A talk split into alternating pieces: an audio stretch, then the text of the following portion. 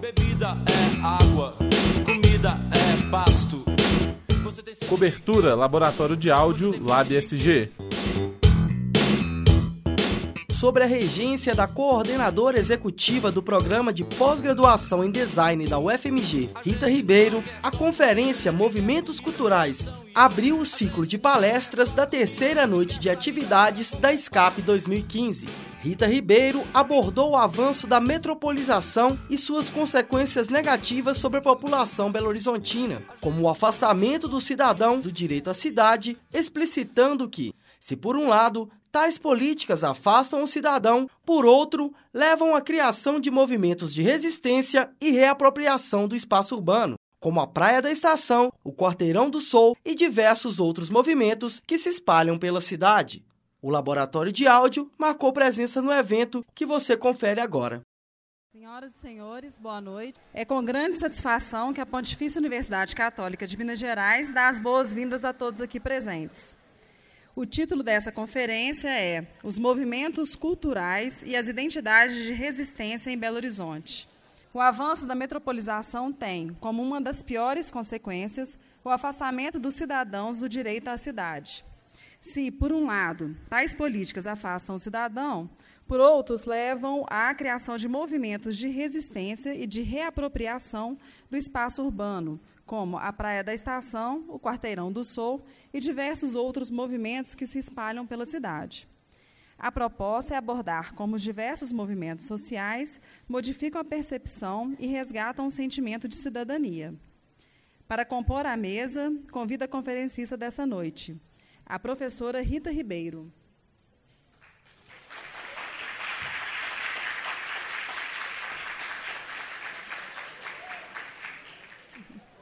Rita Ribeiro é doutora em Geografia, coordenadora executiva do Programa de Pós-Graduação em Design da Universidade do Estado de Minas Gerais, líder do Grupo de Pesquisa Design e Representações Sociais, bolsista de produtividade do CNPq.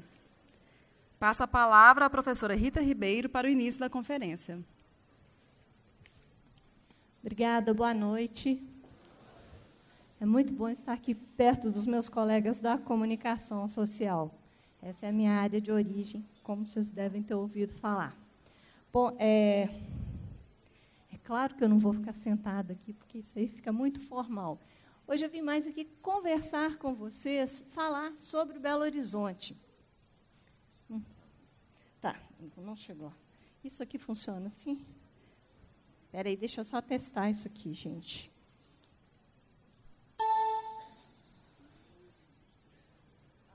Tá, beleza. Bom, então posso chegar mais perto de vocês. É, discutir as questões ligadas à cidadania é uma das práticas que a gente, na comunicação, tem enfatizado muito. E por quê? Porque é extremamente importante pensar a cidade de Belo Horizonte. Afinal de contas, é, eu acredito que quando a gente está pensando em se formar, a gente quer formar e trabalhar para o mundo, né? O pessoal da publicidade sonha em trabalhar fazendo propagandas para Coca-Cola. O pessoal do jornalismo pensa em ir para as grandes empresas de mídia, por aí, etc. Mas eu sempre digo que se a gente vai começar, a gente começa da onde? A gente começa da nossa cidade. Para a gente entender os processos comunicacionais, aqui é o nosso maior laboratório, aqui é o nosso melhor laboratório também. É? Eu sou uma apaixonada por Belo Horizonte e foi assim que eu migrei para estudar essa cidade. Na minha, a minha tese de doutorado foi sobre o Quarteirão do Sol em Belo Horizonte como começa essa história. Apaixonada por Belo Horizonte, eu resolvi sair da comunicação e ir para a geografia. Eu fiz meu mestrado na comunicação, trabalhando com a série Jornada nas Estrelas, que é a minha grande paixão é a ficção científica. E depois eu queria estudar Belo Horizonte. Por quê? Exatamente pelo que eu acabei de falar para vocês. A gente começa aonde a gente mora para partir para o mundo. Né? Toda viagem começa da onde a gente está. E querendo estudar a cidade, a minha proposta inicial da tese era trabalhar com marketing urbano, entender como a cidade ela atribuía outros significados aos espaços a partir da intervenção da publicidade e propaganda. Assim como a gente tem a Praça da Savassi, que se chama Savassi por causa de uma padaria que tinha lá, que tinha um logo enorme, Padaria Savassi, né? Só que a praça chama Diogo de Vasconcelos. E por aí ia. Até que um dia eu, moradora do centro de Belo Horizonte, estava descendo a rua Goitacazes e comecei a ouvir James Brown tocando. Eu adoro James Brown. Falei, gente, que legal. Claro, quem não gosta de James Brown, gente? Aí eu comecei a ouvir aquilo, falei, gente, que legal, James Brown tocando aqui nesse lugar. A hora que eu atravesso a rua, eu levei um choque. Porque eu vi uns caras velhões, posso falar que eles são velhões, que eles são da minha idade, então não estou ofendendo. Dançando. Dançando do lado, tinha uma caravana aberta e tinha uns caras dançando. Eu parei, olhei e pensei, gente, que estranho, que legal. Que estranho por quê? Porque normalmente a gente imagina que quem ocupa as ruas da cidade são vocês que são jovens, não as pessoas mais velhas. Tá, passei e fui embora. Duas semanas depois eu passei ali de novo. Tenho que explicar por quê. Eu tinha dois gatos sensacionais, o Wolverine e a Ludmilla. E eles estavam doentinhos na época e precisavam de comprar uma ração específica que só vendia no Mercado Central. Aí fui eu lá de novo no Mercado Central. A hora que eu passo lá, eu vejo uma faixa. Bem-vindos ao Quarteirão do Sul. Aqui a velha guarda se reúne. Sabe aquele momento no cinema que a gente tem assim uma iluminação? Foi o que aconteceu comigo. Eu olhei e falei, gente, isso é um movimento urbano que está começando em Belo Horizonte. E eu vou olhar esse negócio. E a partir daí eu comecei a ir todo sábado. O quarteirão naquela época eram pouquíssimas pessoas, eles ficavam do outro lado da rua. Como vocês devem estar observando, eu sou pequena e discreta. No sol, então, é descrição total. Eu parava em frente a eles e ficava lá olhando. Isso eu fiz quatro semanas. Na quarta semana, eu criei coragem, atravessei a rua e comecei a conversar com os caras.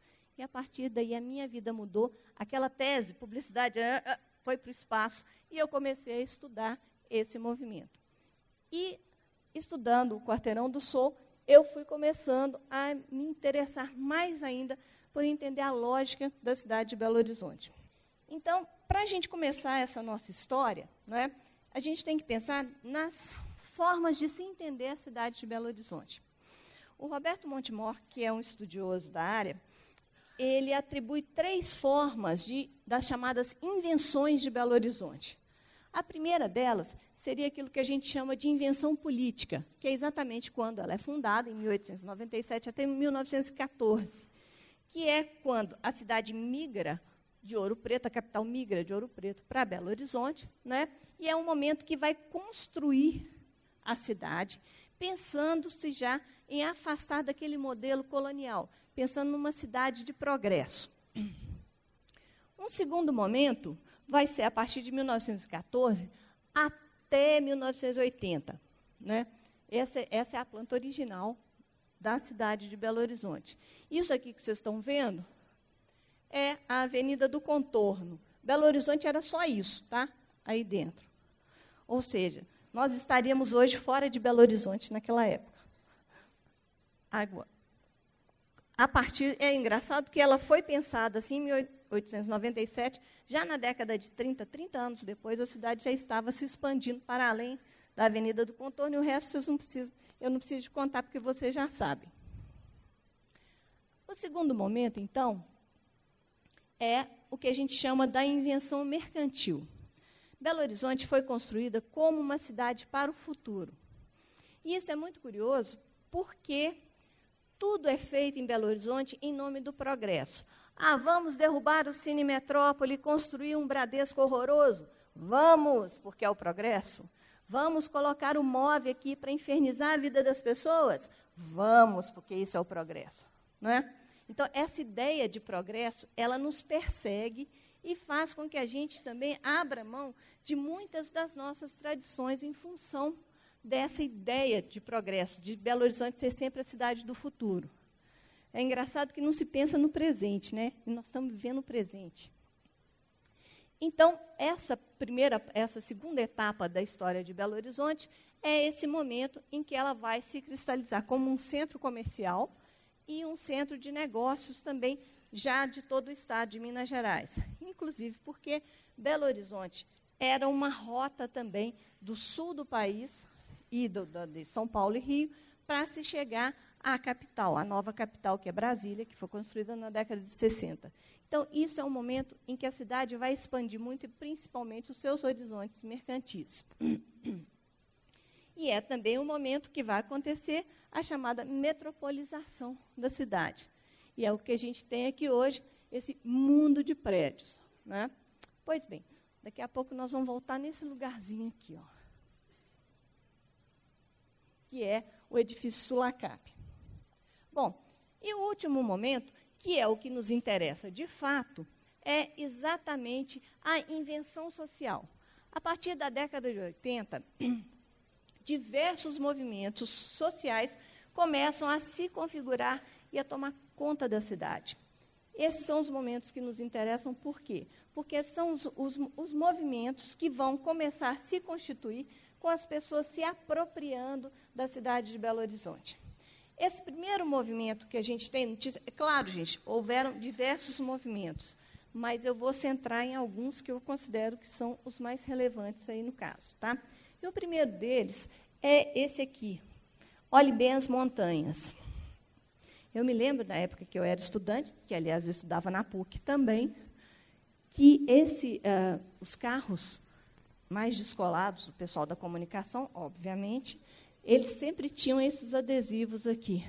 A imagem está ruim? Tá. Sabe por quê? Porque não tem outra melhor na internet.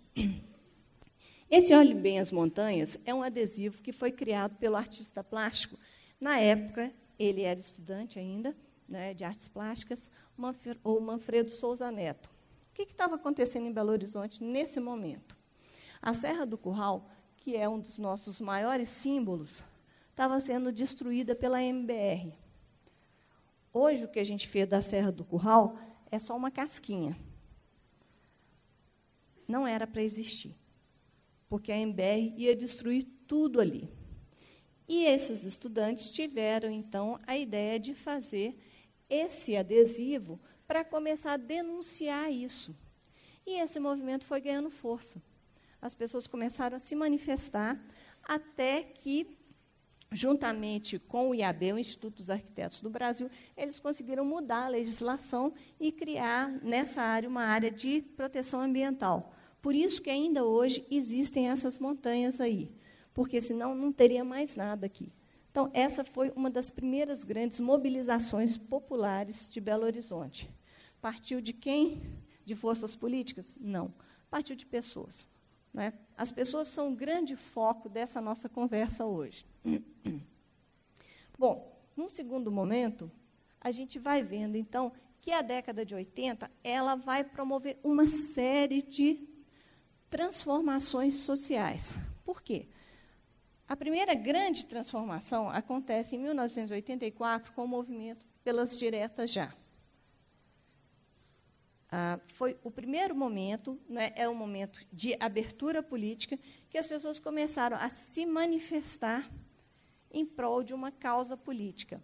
Né? Aqui a gente tem dois exemplos do movimento das diretas já, que são movimentos. Isso, esse foi o comício na rodoviária e aquele foi o comício na Praça da Estação.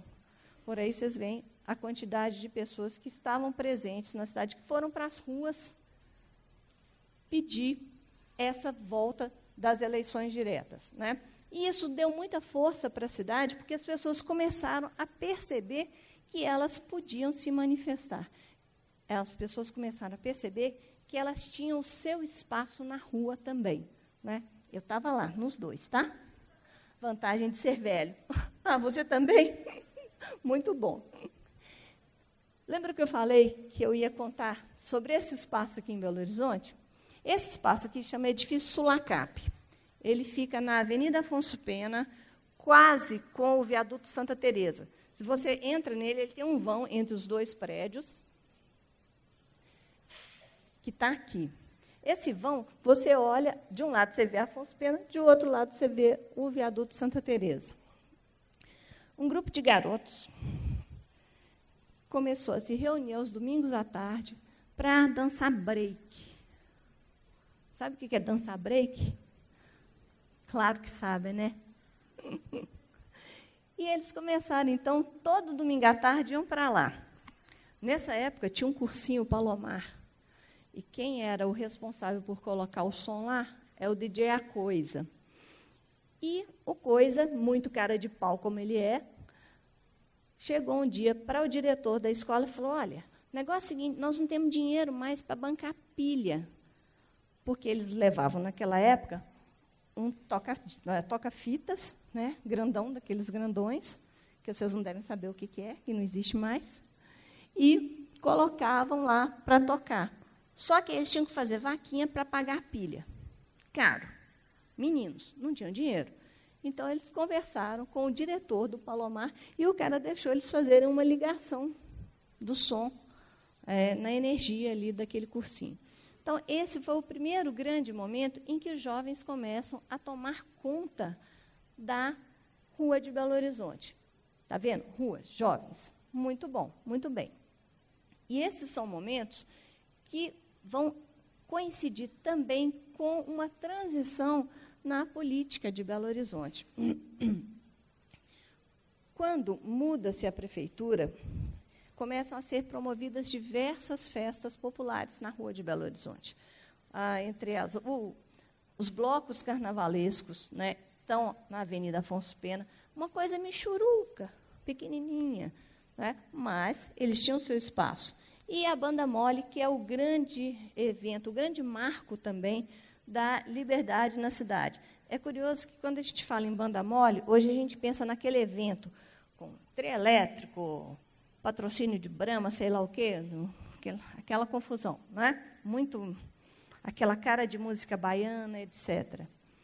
Só que a banda mole, a princípio, ela era um movimento que surgiu por causa de um grupo de amigos que chamavam sempre uma bandinha, a bandinha do Bororó. Era ruim para danar, né? E ia um pouquinho de gente só atrás, lá do caminhãozinho, que era um caminhão pequenininho também, com a bandinha do Bororó. Por quê? Porque, ah, digamos assim, nós somos mineiros. Os mineiros normalmente são mais tímidos. Então, a tal da banda mole, ela não pegava muito bem participar da banda mole. Até que as coisas vão mudando na nossa cidade. Né? Hoje a gente tem a banda mole e eu tenho certeza que vocês já devem ter visto o estardalhaço que ela promove na cidade de Belo Horizonte. Bom, e no século XXI? No século XXI, as coisas vão começar a mudar um pouquinho. Essa é a segunda faixa do Quarteirão do Sol de Belo Horizonte. E agora eu vou contar do Quarteirão do Sol. O que é esse negócio Quarteirão do Sol? Quem já teve oportunidade de ver, já deve ter, já sabe que é tudo de bom, não é?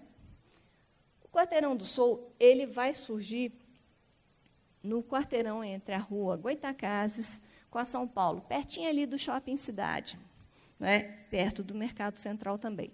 Essa é a segunda faixa que aparece no Quarteirão do Sul. Infelizmente, a primeira faixa, aquela da minha revelação, ela não existe mais e eu não tenho um registro disso. Né? Mas essa segunda eu já tenho. Então, em 2004, um grupo de sete amigos se reúne e começa a, a, conversar sobre música naquele pedaço ali. Naquele pedaço, por quê? Porque o Geraldinho, que hoje é o DJ responsável pelo quarteirão, ele lavava carros ali, naquela região. E eles começam a conversar e lembrando de uma coisa que é nos bailes black em Belo Horizonte. Pô, mas isso não existe mais, mas que pena, eu vou falar deles já já. Não existe mais, mas que pena. E o fulano de tal, cadê ele? Ah, o fulano, ah, está muito deprimido em casa. E o cicrano, ah, está bebendo para caramba. Aí o fulano, ih, não, esse daí está mexendo com droga. E eles começaram a perceber, esses sete amigos, que seria uma boa ideia reencontrarem essas pessoas da velha guarda para melhorar a vida delas. E falar assim, ah, mas gente, ah, mas também, ah, a gente está velho. Ah, você não dança nada. Ah, danço sim, quer ver? Então, então dança aí que eu quero ver. Sabe o dança aí que eu quero ver? Tocando James Brown? Lembra da Rita passando na rua? Nesse momento. Esse dia, quando eu estava passando lá na rua, que eu vi essas pessoas, foi o dia que esses sete amigos se encontraram e resolveram fundar o Quarteirão do Sol. Não é mito, é verdade. A história é verídica. Tanto é que o Geraldinho, se vocês perguntarem para ele, ele vai contar a mesma história de novo. É muito engraçado como, coincidentemente, eu passo no dia que os caras estão fundando o movimento. E eles resolveram, então, começar a tocar essas músicas numa caravana, que era a caravana do Sol, e chamar as pessoas para se reunirem aí. E a ideia era exatamente essa: pegar os amigos que estavam espalhados pela cidade e começarem a dançar, a reviver os bons tempos da black music. Bom, o que, que são os bailes black? Os bailes black eles surgem na década de 70 aqui no Brasil. Mais especificamente, eles surgem em função de duas rádios. Uma é a Rádio Mundial, F, Mundial AM, no Rio de Janeiro, que tinha um locutor que chamava Big Boy. O Big Boy era um cara ah, super viajado e ele trazia músicas de fora. Toda vez que ele ia para os Estados Unidos, ele trazia lançamentos e ele começou a fazer uma coisa que chamava bailes da pesada. Vamos para o baile da pesada. E o baile da pesada, por quê? Porque ele era gordo. Então, assim, era uma brincadeira né, com o tipo físico dele. E os bailes da pesada tocavam black music. E as pessoas das regiões periféricas do Rio começaram a ouvir aquilo e começaram a participar desses bailes. Em Belo Horizonte, simultaneamente, na Rádio Cultura AM, que era a grande rádio pop da década de 70 no Brasil, em Belo Horizonte, desculpa, tinha um, um locutor que era o diretor artístico da rádio, que se chamava Geraldão, Geraldo Ferreira. E o Geraldão era um cara extremamente antenado. Ele fazia uma programação sobre black music e o mais interessante, ele pegava e traduzia as letras no ar. Então, as pessoas não apenas se identificavam com a melodia, mas elas também se identificavam com o que essas músicas estavam falando. O que, que essas músicas estavam falando? Essas músicas, que são chamadas soul music, são as músicas que surgem justamente no período da, que se chama a luta pelos direitos civis nos Estados Unidos, que é um momento em que a população ela começa a se rebelar frente às atitudes de racismo que acontecem nos Estados Unidos. É, é triste pensar que essa história ela é muito recente. Ela aconteceu no final dos anos 50.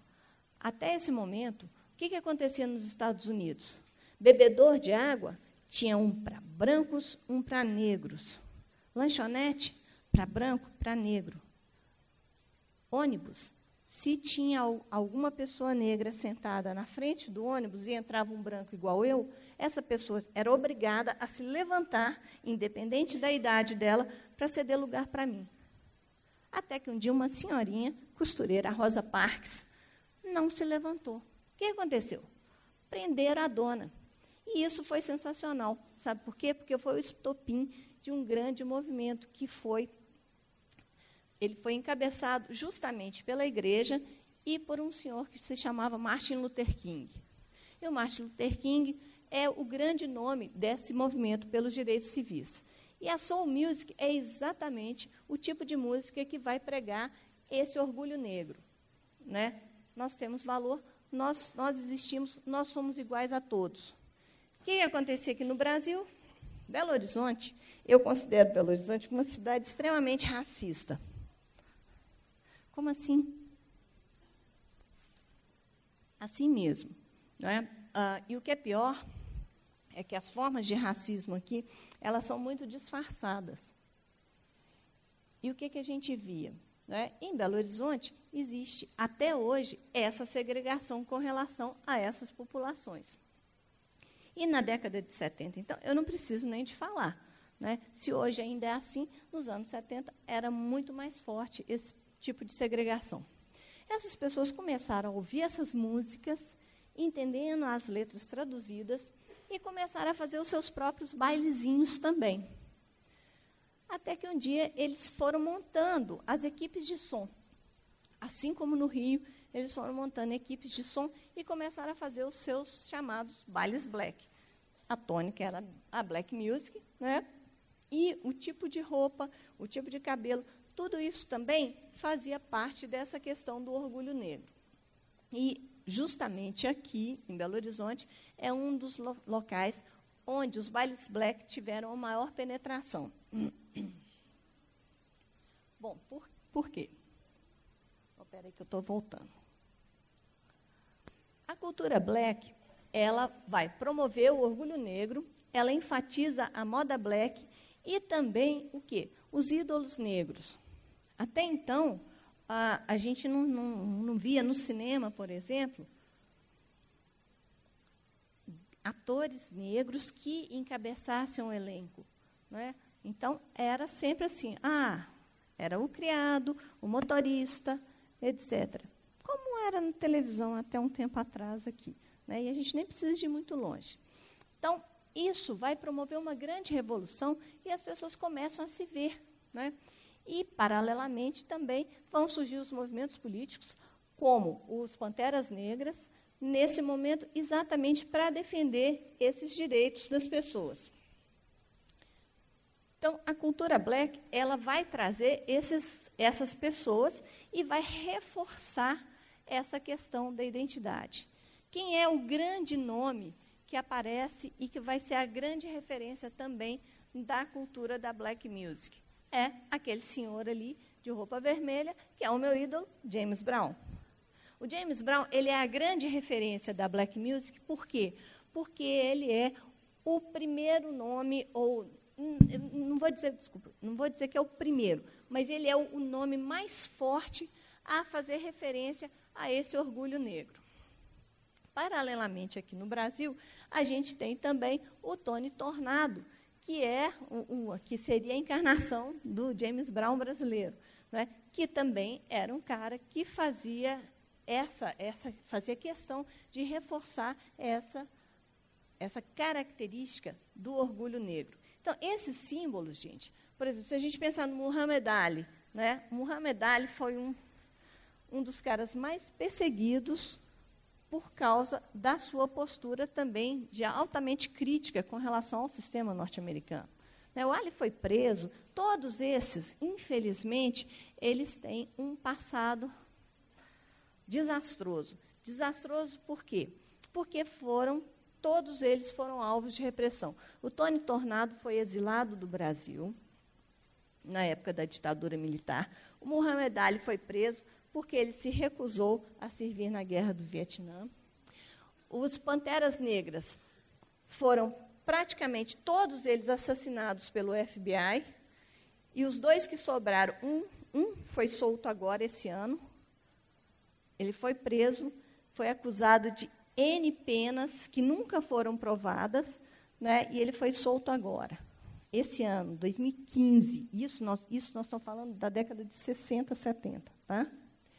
E os dois grandes nomes ali, Martin Luther King e Malcolm X, foram os dois assassinados, num espaço de menos de um ano entre um e o outro. Então, assim, essa luta é uma luta autêntica, essa é uma luta perene. Se a gente olhar o que, que vem acontecendo hoje, principalmente nos Estados Unidos, é, a gente vê que esse preconceito, infelizmente, continua aí. E as pessoas estão indo para a rua para reivindicar também que essa história não fique esquecida. Bom, aqui no Brasil, os bailes black, eles aconteciam, e eles aconteciam não apenas como uma forma de distração dessa população eles também tinham uma pegada política muito grande.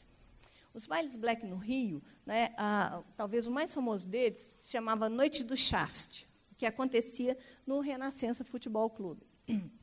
E a Noite do Shaft, ela era produzida por uma equipe de som que chamava Soul Grand Prix, que em muito se igualava aos Panteras Negras não em termos de luta política, mas em termos de conscientização política.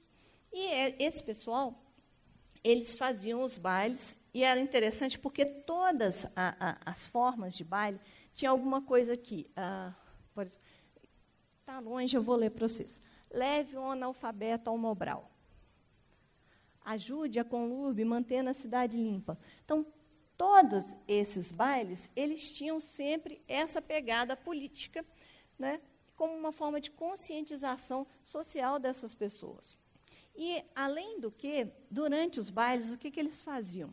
Eles iam lá, fotografavam as pessoas e, no baile seguinte, eles pegavam e projetavam as fotos das pessoas na parede, para mostrar como elas eram bonitas, como o cabelo delas era bacana, como que elas tinham sim direito a ter uma identidade.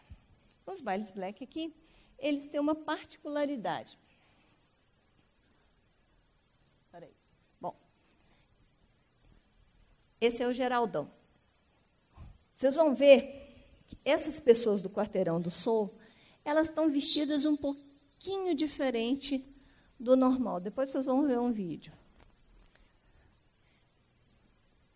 Por que, que essas pessoas estão vestidas assim? Com esses sapatos bicolores. Né? Esse é o DJ Geraldinho, quando ele era jovem. Com esses ternos, com colares, bengalinha, está vendo?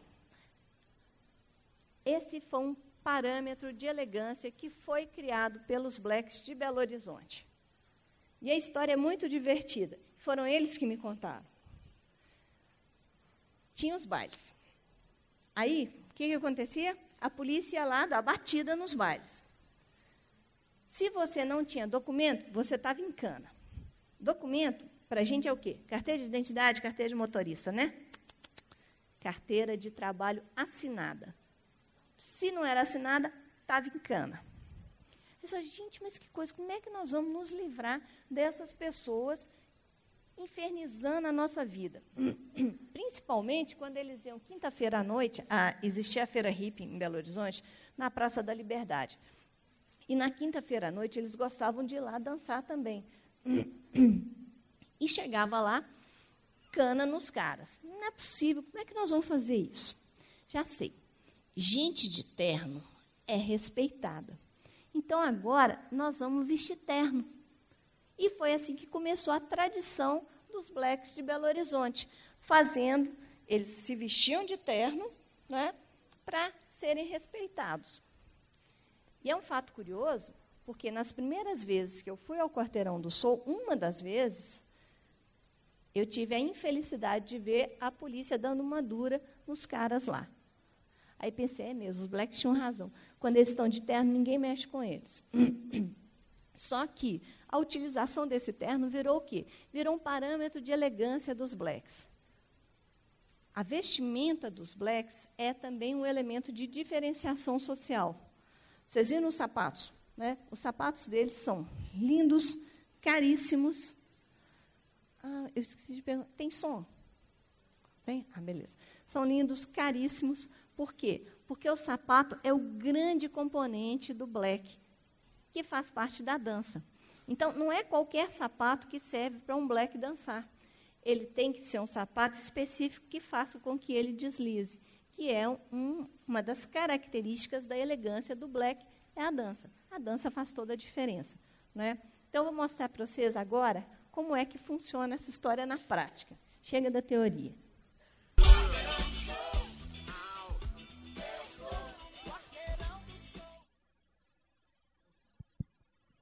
Não é muito mais legal mostrar do que falar? É um espetáculo, não é?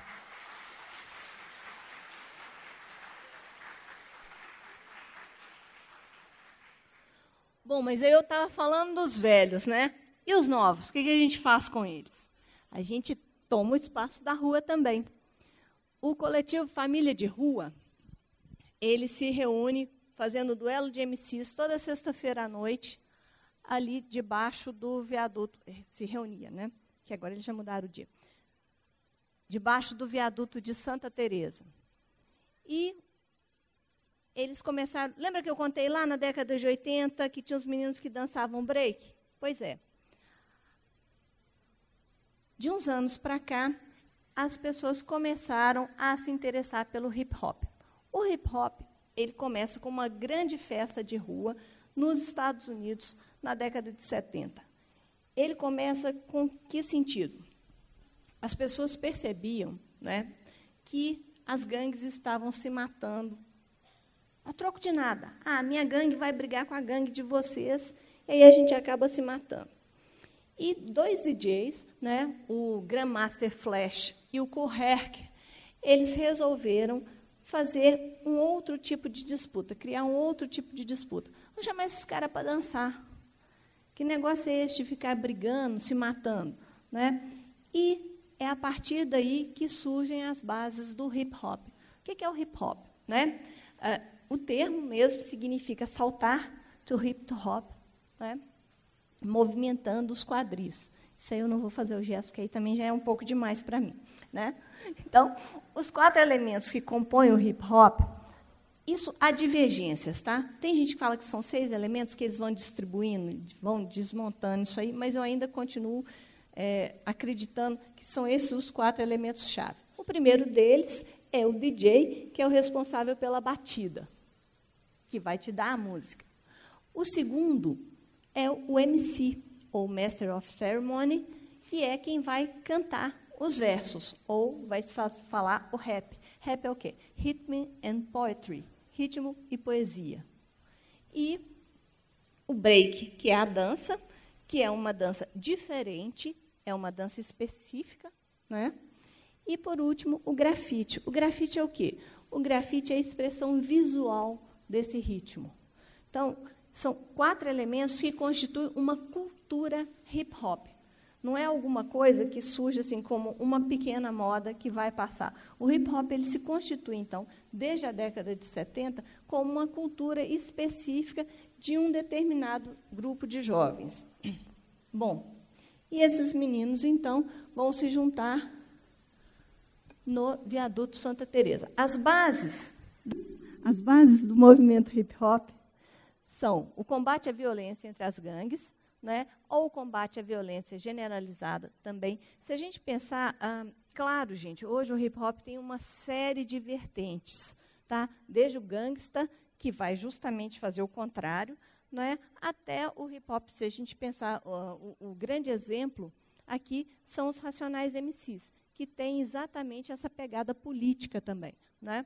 O combate ao preconceito racial também, e uma valorização da cultura negra. Essas são as principais. É, a, o ideário principal do hip hop é esse. Né? O coletivo Família de Rua, ele vai surgir então, primeiro lá na Praça da Estação e depois eles mudam para o viaduto Santa Teresa. Quem são essas pessoas aí? Eles vão surgir, né, em 2007, quando faziam aquilo que chamava duelo de MCs, né, e em agosto ele vai migrar para o viaduto de Santa Teresa. E ele migra para lá por quê? Porque é um lugar mais fácil, é um lugar onde as pessoas conseguem ouvir um som melhor e dançar também com mais facilidade. Né? Ele vai se consolidar no viaduto desde o início de 2008. E por aí vem uma longa história de um movimento que vai se consolidando, mas que chega em 2013, olha que legal. Eles simplesmente paralisaram as atividades. Por quê? Porque as pessoas estavam se aproveitando daquilo para se drogar, para vender drogas, etc. E os caras falam: não, negativo.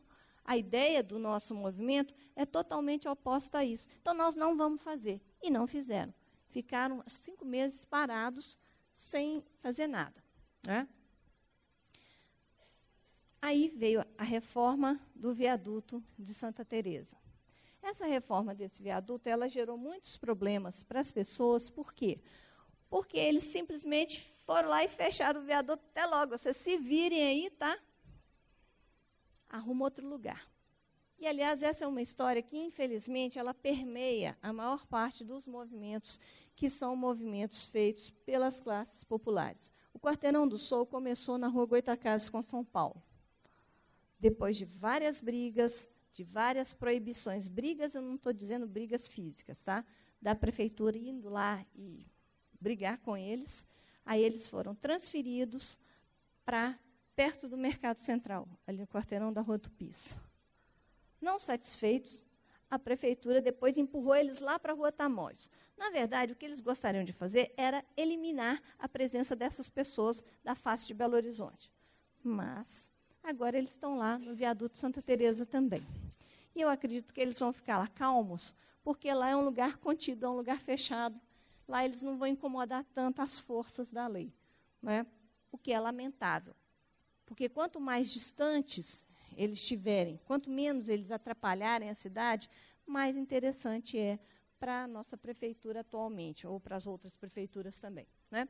Após a reforma do viaduto, então, o movimento retornou. Mas foi difícil eles conseguirem retornar com calma para esse lugar. Bom, o coletivo Família de Rua, ele o Pedro Valentim é um dos organizadores. Né? Então, o que, que ele explica sobre esse movimento? Qual é a importância que ele atribui a esse movimento? Né? Ele entende que é o hip hop que faz eles serem quem são. Né? Nas palavras dele. Tá? Através dele, aprendemos a reentender a complexidade do outro e respeitá-lo. E aquilo que aprendemos vivenciando essa cultura, tentamos compartilhar com quem vem depois da gente, para que essas informações também sirvam de referência, como foi para nós. Então, a função do movimento de Santa Teresa é uma função muito próxima daquela do Quarteirão do Sol de Belo Horizonte, que é exatamente mostrar para essas pessoas, mostrar para essa cidade o que, que é a cultura jovem de Belo Horizonte. O que, que diferencia esses dois movimentos. Tá, são jovens, ok. Isso é a menor coisa nesses dois movimentos. O que, que iguala esses dois movimentos? Exatamente a participação das pessoas. Vocês viram que no Família de Rua,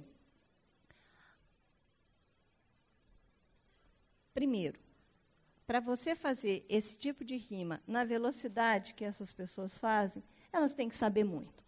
Né? E tem que ter uma criatividade exacerbada. E um outro detalhe: quem é que vota nos caras? O público.